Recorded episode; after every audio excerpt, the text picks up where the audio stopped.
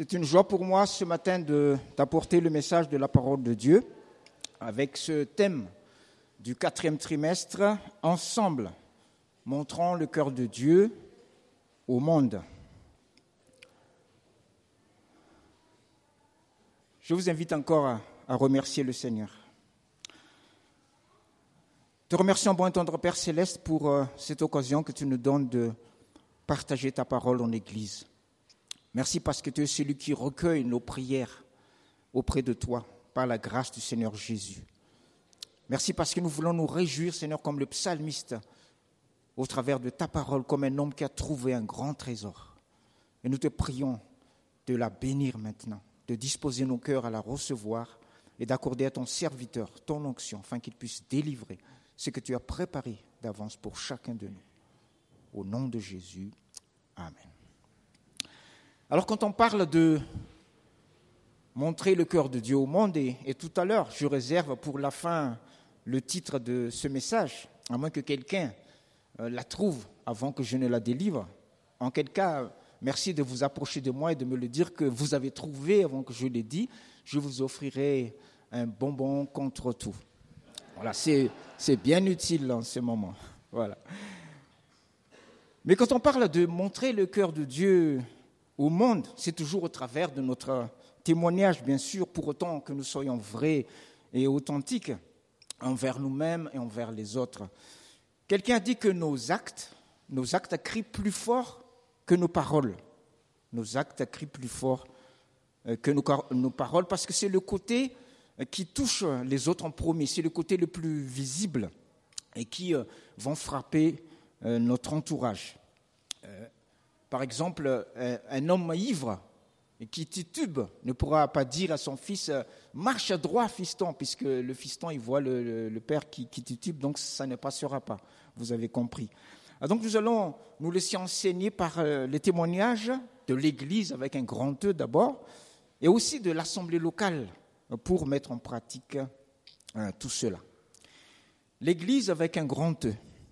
Au cours de son histoire, l'Église a montré deux principales facettes différentes et opposées dans leur témoignage. La première est durant de longues années où l'Église voulait montrer le côté euh, sacré de Dieu, sa sainteté. Elle a alors arboré un visage sérieux, austère, revêtant la couleur noire des soutanes et voulant refléter l'amour et la compassion profonde de Dieu, en appuyant peut-être parfois ou souvent le côté euh, la souffrance, la théologie de la souffrance, où cette dernière était quelque peu exaltée à l'excès. Je me souviendrai toujours d'un frère religieux, quand j'étais à l'école catholique, avec sa soutane noire, et qui, euh, marchait toujours comme ça, avec la tête penchée comme ça. Il ne marchait pas droit, puis quand il voit quelqu'un, il fait comme ça. Non, non, il était tout le temps comme ça, avec un visage sérieux qui reflétait beaucoup de douceur. Même quand il parlait, sa voix était très douce. Il était prof de philo et quand il enseignait, il n'imposait pas le silence, il attendait calmement. Et quand les élèves euh, se taisaient, là, il parlait. Et bien sûr, tout le monde n'était pas comme lui, mais il reflétait bien les tendances de son époque. Quelqu'un qui, qui, reflétait donc cet aspect de, la douceur euh, du Christ, je dirais même des fruits de l'esprit qui se dégageaient de, son visage. Et j'ai eu le privilège de, côtoyer donc euh, cet homme. Mais tout le monde n'était pas comme lui.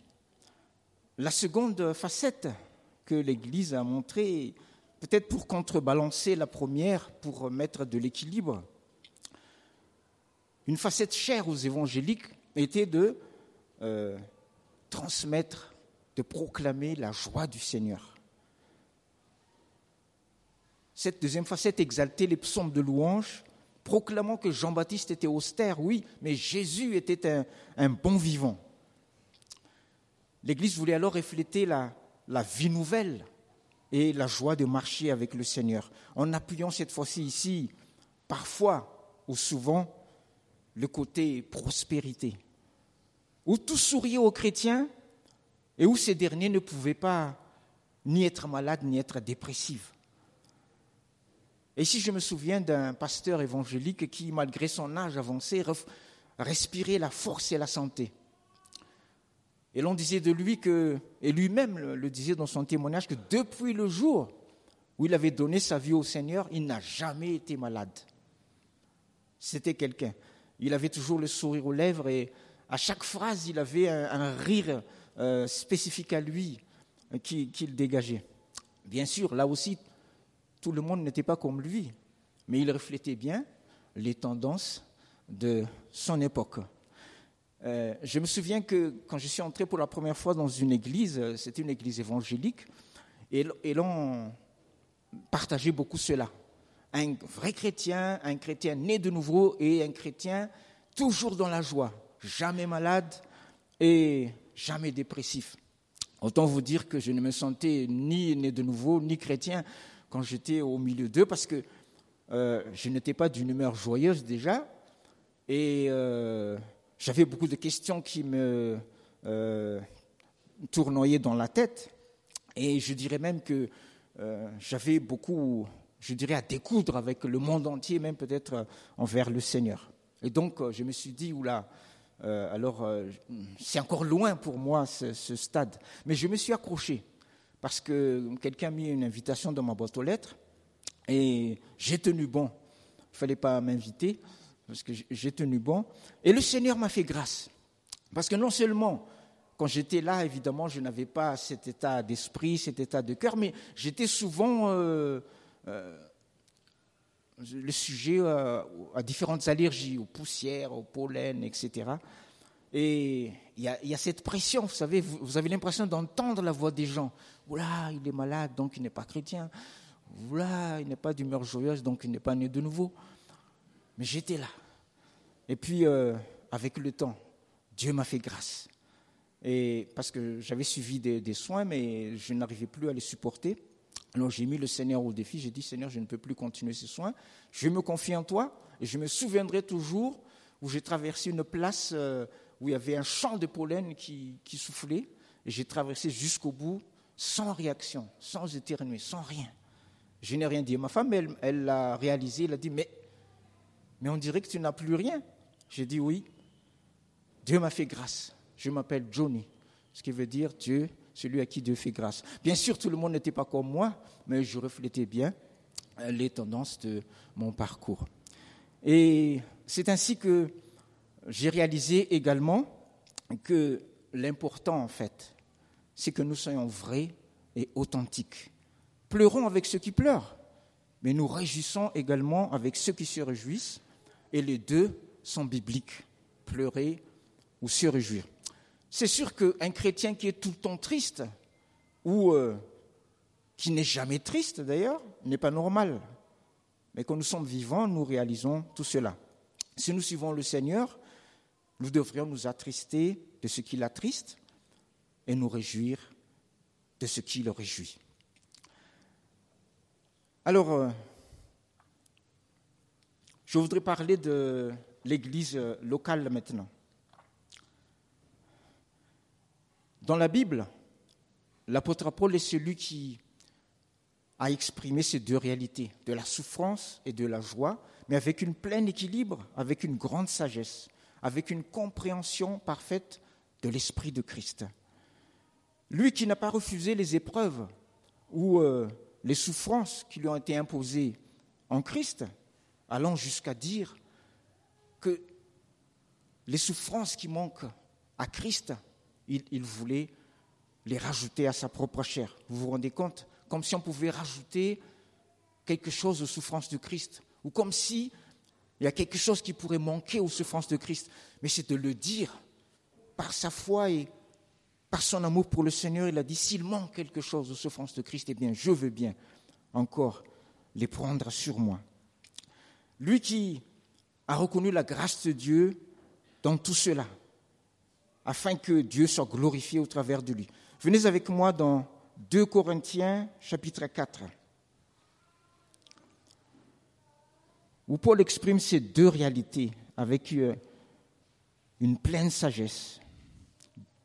2 Corinthiens chapitre 4, versets 7 à 11. Et voici ce qu'il dit. Nous portons ce trésor, qui vient de Dieu donc, dans des vases de terre, afin que cette puissance supérieure soit attribuée à Dieu et non pas à nous. Nous sommes pressés de toute manière, mais non écrasés, désemparés, mais non désespérés, persécutés, mais non abandonnés, abattus, mais non perdus. Nous portons toujours avec nous dans notre corps la mort de Jésus, afin que la vie de Jésus se manifeste dans notre corps. Car nous qui vivons, nous sommes sans cesse livrés à la mort à cause de Jésus, afin que la vie de Jésus se manifeste aussi dans notre chair mortelle. Paul parle des deux, sans pour autant se fixer sur une seule réalité.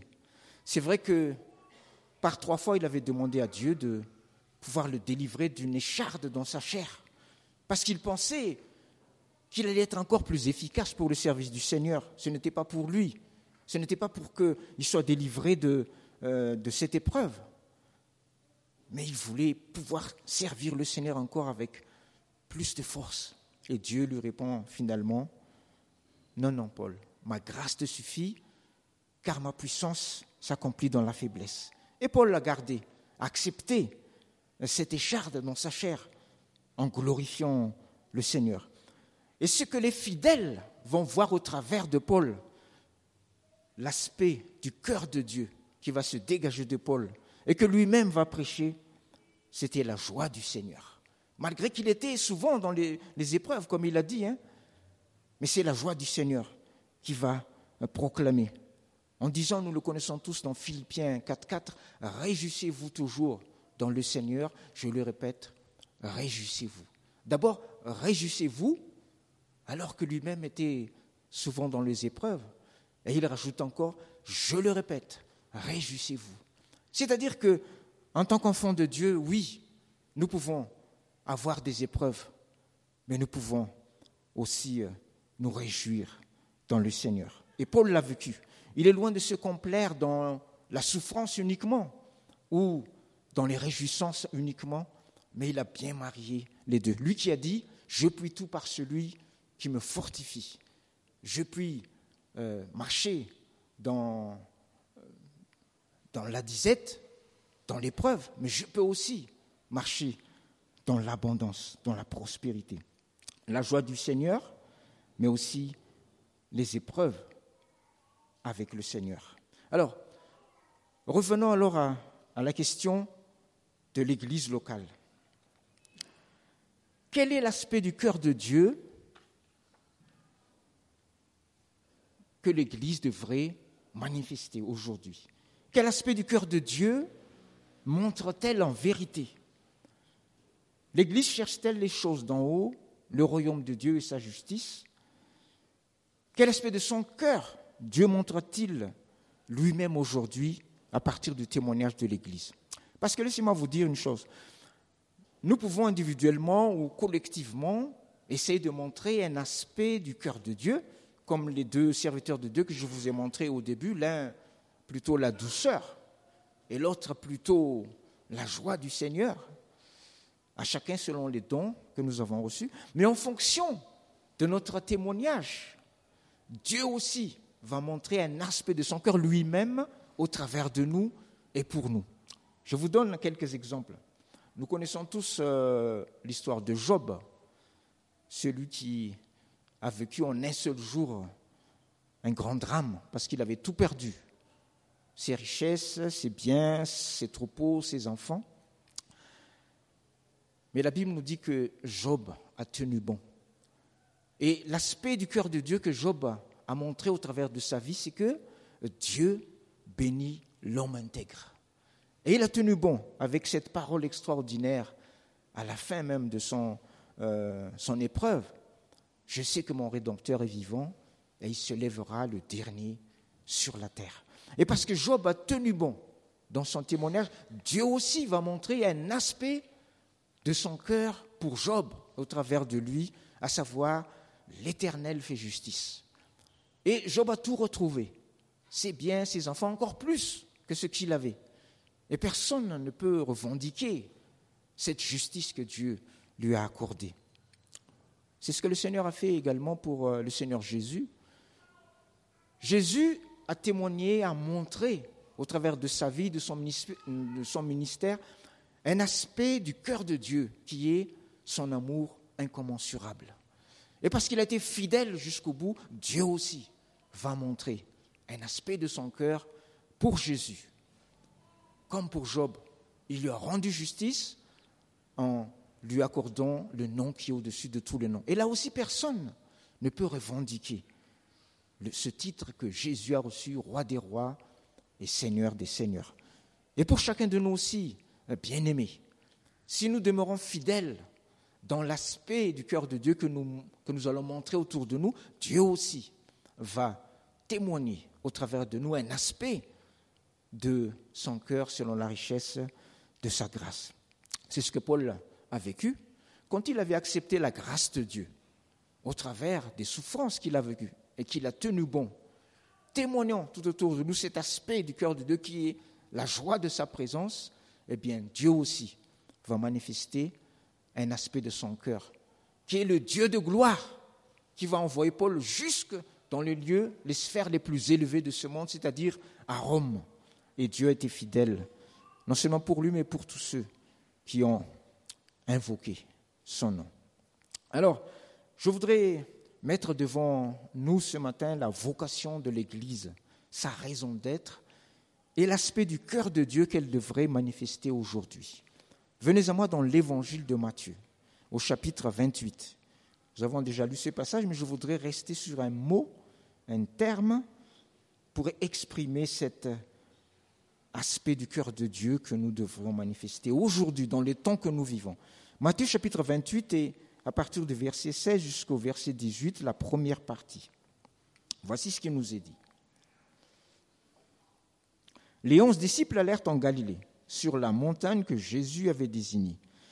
Quand ils le virent, ils l'adorèrent, mais quelques-uns eurent des doutes. Jésus s'approcha et leur parla. Jésus s'approche de ses disciples, non pas pour les gronder d'avoir douté ou pour euh, exprimer des paroles euh, euh, de condamnation. Non, non. Comme à son habitude, Jésus s'approche de ses disciples avec un cœur ému de compassion. Comprenons, comprenons ses disciples avec ses doutes, avec leurs doutes. Dans Matthieu chapitre 11, au verset 28 à 30, voici ce qui est écrit. Matthieu 11, 28 à 30, Jésus parle. Venez à moi, vous tous qui êtes fatigués et chargés, et je vous donnerai du repos. Prenez mon joug sur vous et recevez mes instructions, car je suis doux et humble de cœur, et vous trouverez du repos pour vos âmes. Car mon joug est aisé et mon fardeau léger. Venez à moi, vous tous qui êtes fatigués et chargés, et je vous donnerai, non pas des paroles de réprimande, vous trouverez du repos. Prenez mon joug sur vous, recevez mes instructions, car je suis pas exigeant, mais doux et humble de cœur. Et vous trouverez du repos pour vos âmes. Cet état d'esprit était également dans le jardin d'Éden quand Adam et Ève avaient péché. Dieu n'avait pas envoyé un ange pour euh, les convoquer en disant Adam et Ève, vous êtes convoqués dans le palais de justice. Euh, non. C'est Dieu lui-même qui est descendu et qui a cherché Adam et Ève. Oh, il le savait déjà.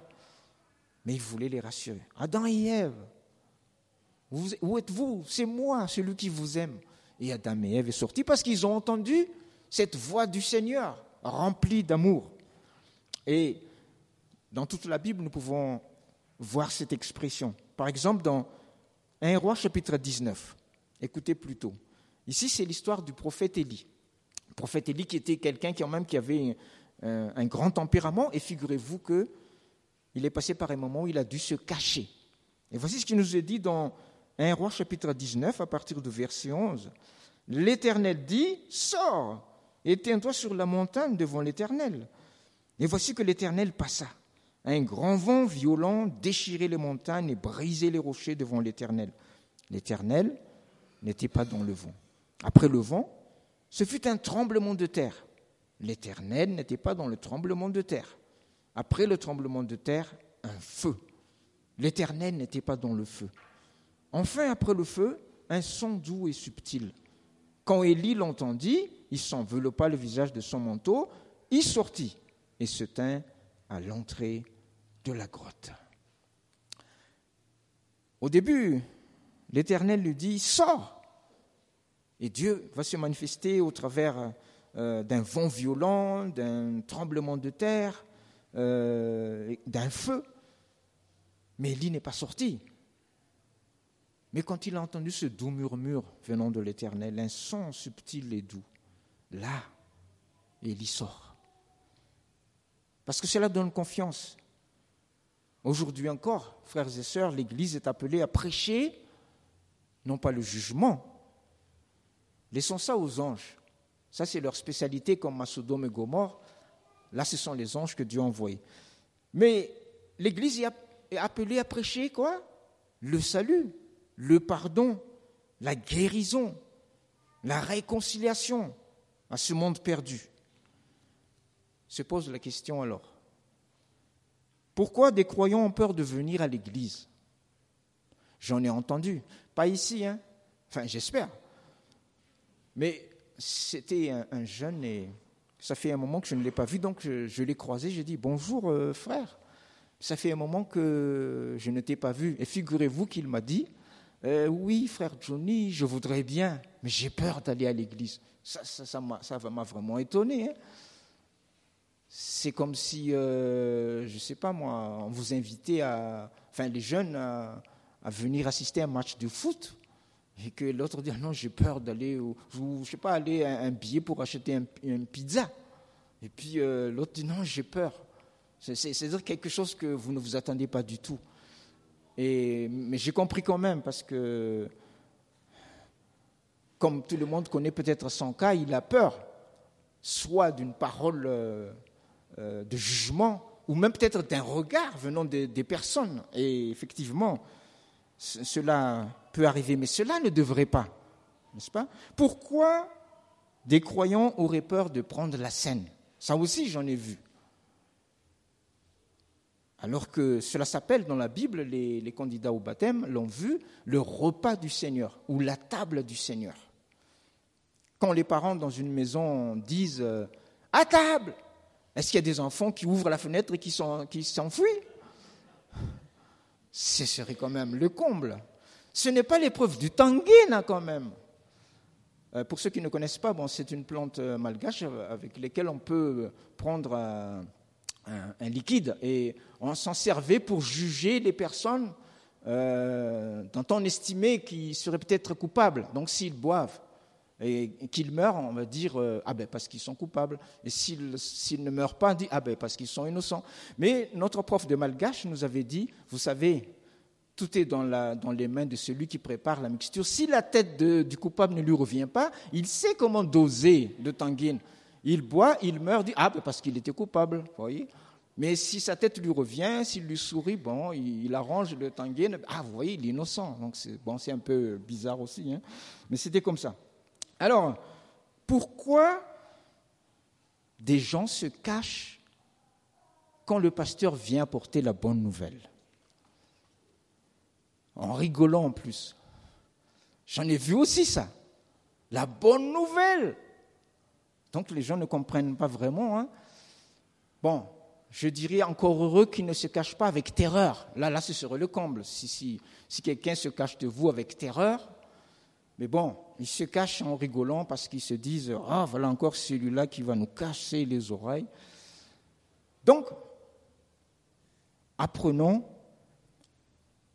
à utiliser le temps et les dons que Dieu nous donne. Dans l'Ancien Testament, il est parlé de l'autel dans euh, la tente d'assignation et il y avait euh, enfin, quatre côtés en forme de cornes qui s'appelaient aussi les, les, symboles de la justice. Et l'on disait que si des criminels entraient dans, dans la tente, donc ils se saisissaient de ces, ces cornes, ils pouvaient avoir la vie sauve, parce que ce sont les cornes de la justice. Or, il me semble, hein, si je fais une comparaison, que l'Église devrait représenter cela aussi, avec cette croix. Si un endroit sur la terre où on peut encore trouver le salut, le pardon, la guérison, la délivrance, c'est bien l'Église. Et je dirais même, hein, pour euh, aller plus loin dans ma pensée, si un criminel en fuite est poursuivi par euh, les militaires et qui se réfugie dans l'Église, se prosterne devant la croix, là, si les militaires sont des croyants, ils devraient dire, stop les gars, il est entré dans la maison de Dieu, il s'est prosterné dessous la croix, il est sauvé, nous n'avons plus rien à faire.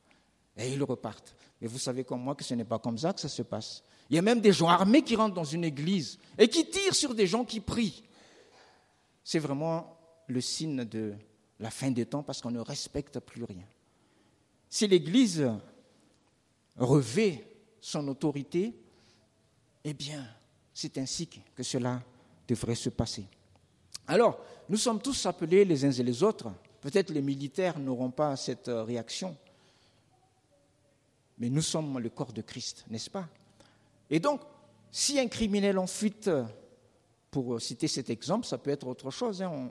on, a dit souvent, euh, nous sommes habitués de nous accueillir les uns les autres, euh, accueillir votre voisin de gauche, votre voisin de droite, mais nous nous ressemblons. Et nous disions souvent, si quelqu'un de différent entre, bon, nous pensons en ce moment-là donc à ces, votes sur euh, la question du genre, etc., ou l'expression physique différent, bon, ça c'est encore mineur. Mais quand nous disons quelqu'un de différent, je recite cet exemple, un criminel en fuite qu'est-ce que l'Église va faire?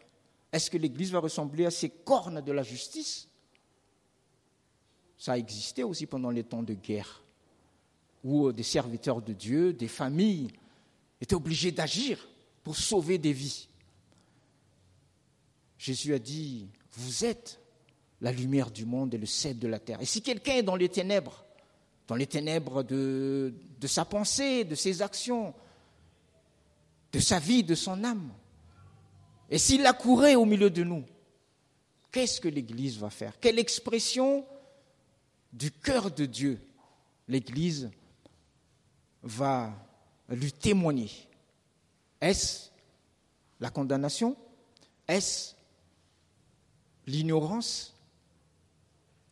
Ou est-ce le témoignage du salut? Pour qu'il puisse connaître le Seigneur. Jésus a laissé son Église sur terre pour être son corps et son témoin. Et c'est un message de grâce et non de jugement que nous sommes appelés à partager autour de nous, dans les temps que nous vivons. Est-ce que quelqu'un aurait trouvé le titre de ce message? J'ai encore des bonbons contre tout dans ma poche. Ah, quelqu'un a trouvé ben, tu viendras me dire, honnêtement, hein, comme on a dit avec euh, vérité et justice, c'est ensemble montrant le cœur compatissant de Jésus au monde. Si c'est à peu près pareil, j'accepte.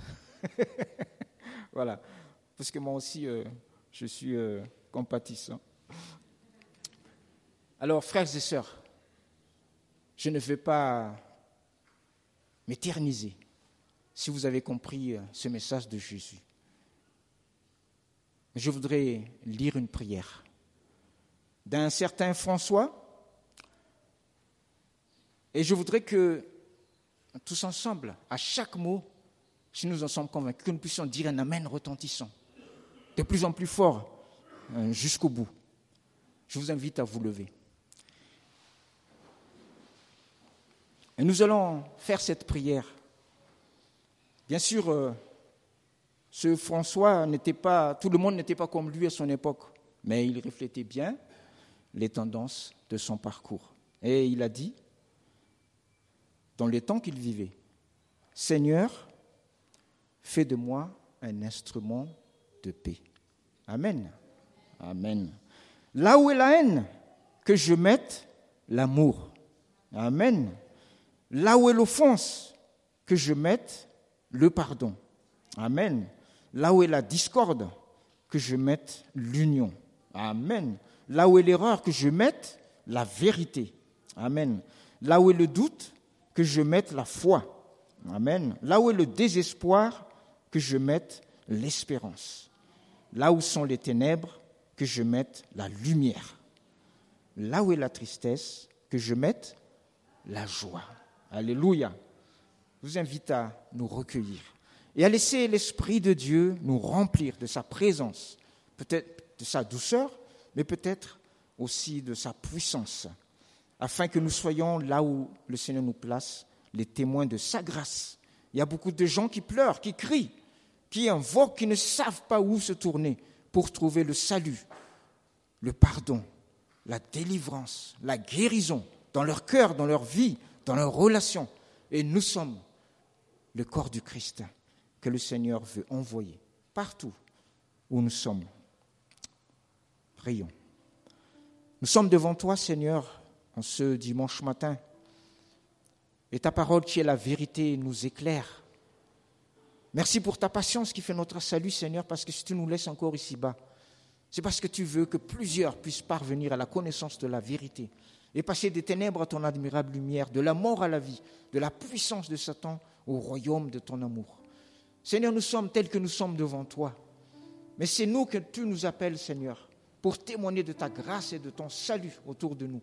Tu n'es pas appelé les anges pour partager, Seigneur, le royaume de Dieu, mais des pécheurs rachetés par grâce, reconnaissant leur faiblesse, mais c'est là que tu manifestes ta puissance. Reconnaissant leurs limites, mais c'est là que tu manifestes, Seigneur, que tu es l'Éternel qui bénit. Reconnaissant leur pauvreté, mais c'est là que tu manifestes ton abondance au travers de nous.